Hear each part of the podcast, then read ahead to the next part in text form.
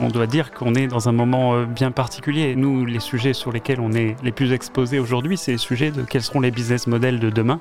Dans 5 à 10 ans, comment euh, le changement climatique notamment va redéfinir tous les avantages compétitifs. La technologie euh, n'est pas une finalité, la finalité c'est la société, c'est de former des acteurs qui sont capables demain d'apporter une valeur ajoutée à la société.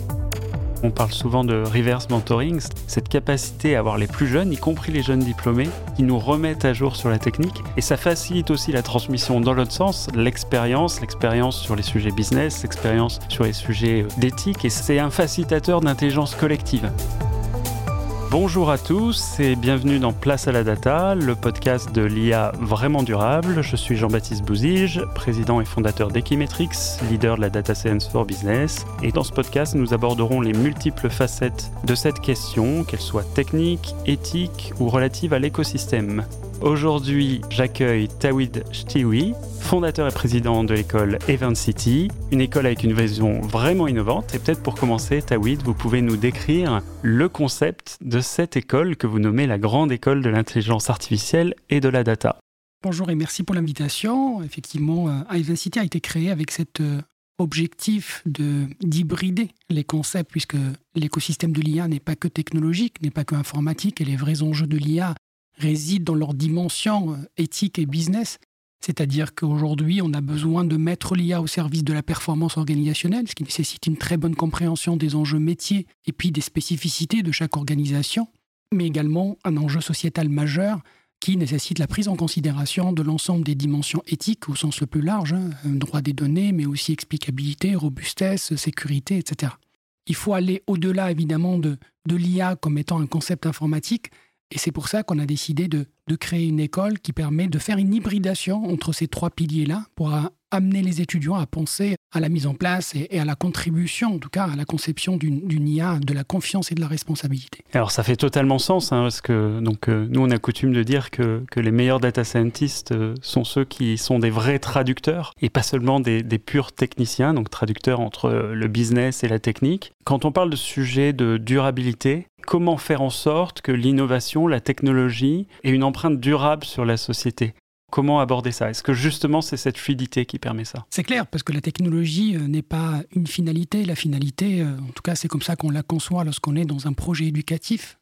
C'est la société, c'est de former des acteurs qui sont capables demain d'apporter une valeur ajoutée à la société en innovant d'une façon responsable, en innovant d'une façon durable, parce que l'innovation n'est durable que lorsqu'elle est ancrée dans la société. Donc il faut amener euh, ces spécialistes, data scientists, ingénieurs IA de demain, à penser cette technologie au service de la société en considérant tous les enjeux qu'il y a autour. On a tendance à dire que la technologie ne détermine pas les conséquences, et c'est ceux qui l'utilisent qui vont créer la conséquence. Moi, je considère que celui qui conçoit la technologie a aussi une responsabilité. Il faut qu'il la pense dès le début avec toutes les considérations qui sont autour des impacts, et notamment des impacts sur la société. Et c'est pour ça qu'il faut le nourrir par ces aspects éthiques. Hein.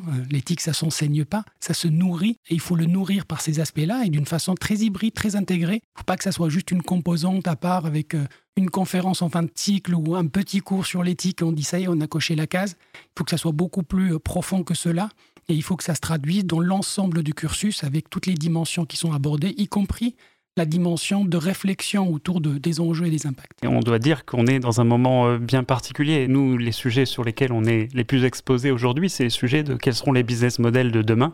Dans 5 à 10 ans, comment euh, le changement climatique notamment va redéfinir tous les avantages compétitifs et avoir pour le data scientist cette curiosité et même cette connaissance de ces enjeux, euh, c'est presque la seule façon de s'assurer que les modèles en pratique vont avoir l'impact et, et, réaliser le potentiel qu'on prête à l'IA. Je crois que justement, euh, la mise en pratique est très importante à l'école. Euh, est-ce que vous pouvez nous décrire par exemple ce qu'est euh, la clinique de l'IA et ce que cela permet?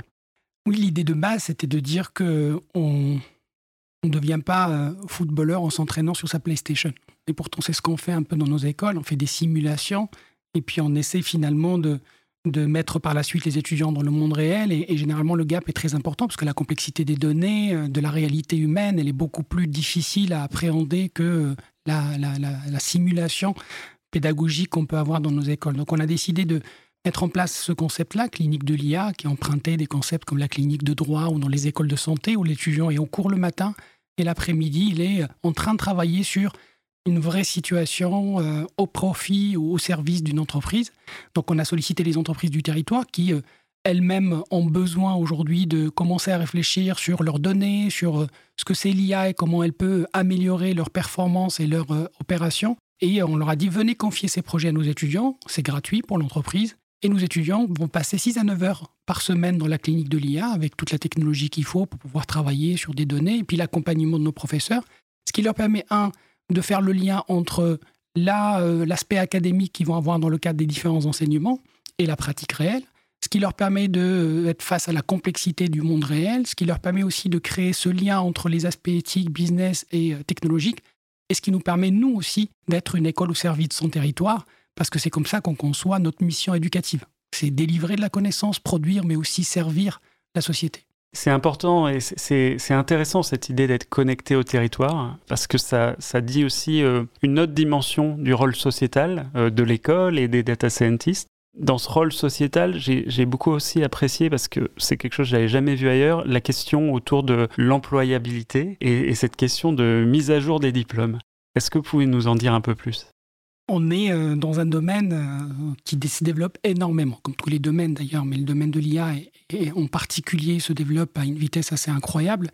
Euh, et c'est vrai qu'on s'est posé la question est-ce qu'un diplôme est toujours valable cinq ans après la sortie? Moi, je voulais créer à un moment le diplôme qui explose au bout de cinq ans parce que je considérais qu'il n'a plus aucune validité. Et puis finalement, on est allé un peu plus loin en disant au lieu de créer un diplôme à durée limitée, on va créer le diplôme garanti.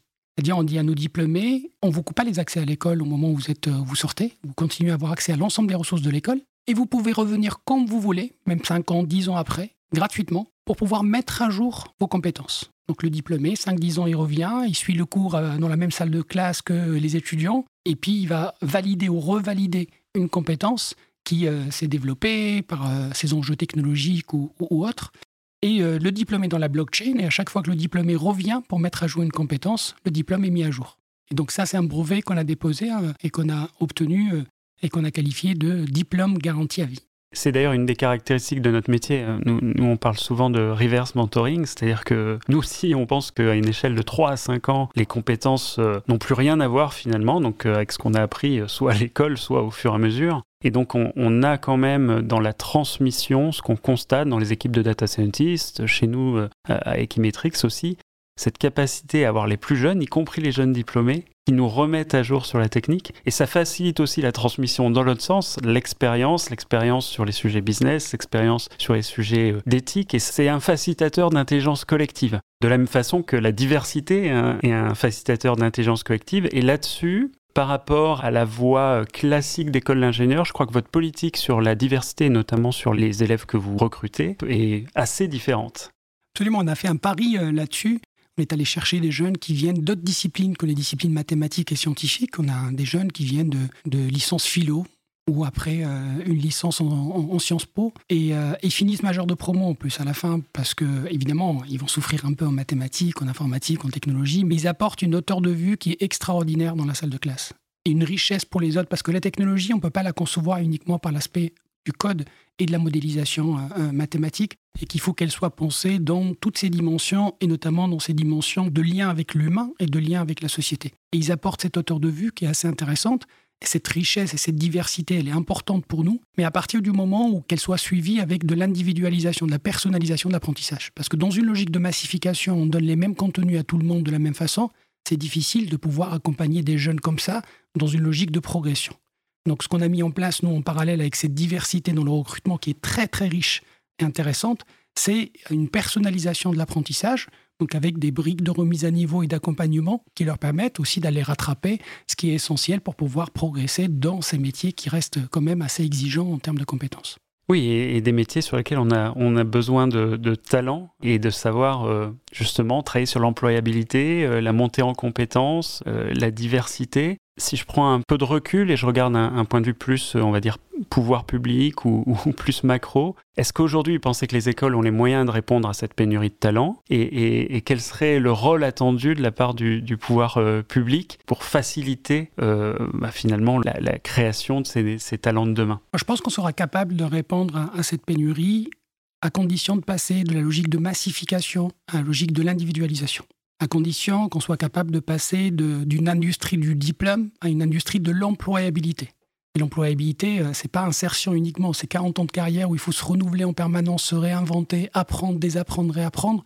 Et il faut habituer les jeunes aussi, dans le cadre de leur formation, à se doter de ces compétences-là.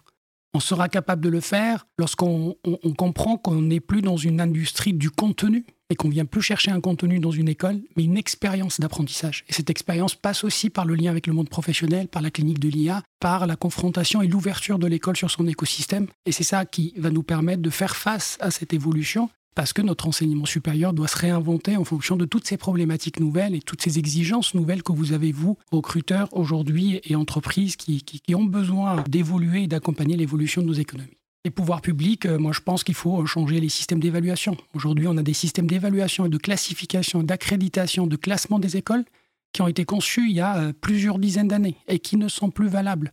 Ça ferme le système complètement, ça laisse très peu de place à des acteurs nouveaux bien sûr, il faut que la qualité soit prouvée, il faut que l'investissement soit qualitatif, il faut qu'il y ait une dimension non lucrative aussi, parce qu'on est dans une mission d'intérêt général. Il ne faut pas oublier ça, parce qu'on voit aujourd'hui des acteurs avec des logiques assez lucratives parfois qui sont incompatibles avec les logiques de qualité sur le long terme. Donc à partir du moment où on a cette exigence de qualité, il faut ouvrir un peu et laisser aussi euh, émerger d'autres initiatives qui peuvent répondre, qui sont plus agiles parfois, et qui peuvent répondre à des enjeux qui sont nouveaux. Ben, merci beaucoup Tawid et, bravo pour cela parce que vraiment on a besoin de travailler euh, cette diversité, cette fluidité entre tous ces sujets-là, d'éveiller la curiosité aussi des élèves et des étudiants pour qu'ils fassent demain des, bons data scientists au service de la société et pas euh, des data scientists qui font des algorithmes juste pour le plaisir de faire des choses techniques complexes. Voilà, donc ce sera notre vœu pieux, euh, cette ouverture et cette curiosité. Et merci encore et merci à tous et à très bientôt pour un nouvel épisode. Thank you.